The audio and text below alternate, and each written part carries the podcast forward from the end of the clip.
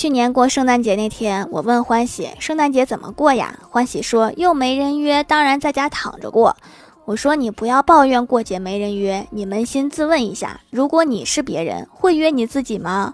欢喜苦笑着说：“那怎么可能？我简直连想都不敢想，我哪有这种福气？你是哪来的自信？”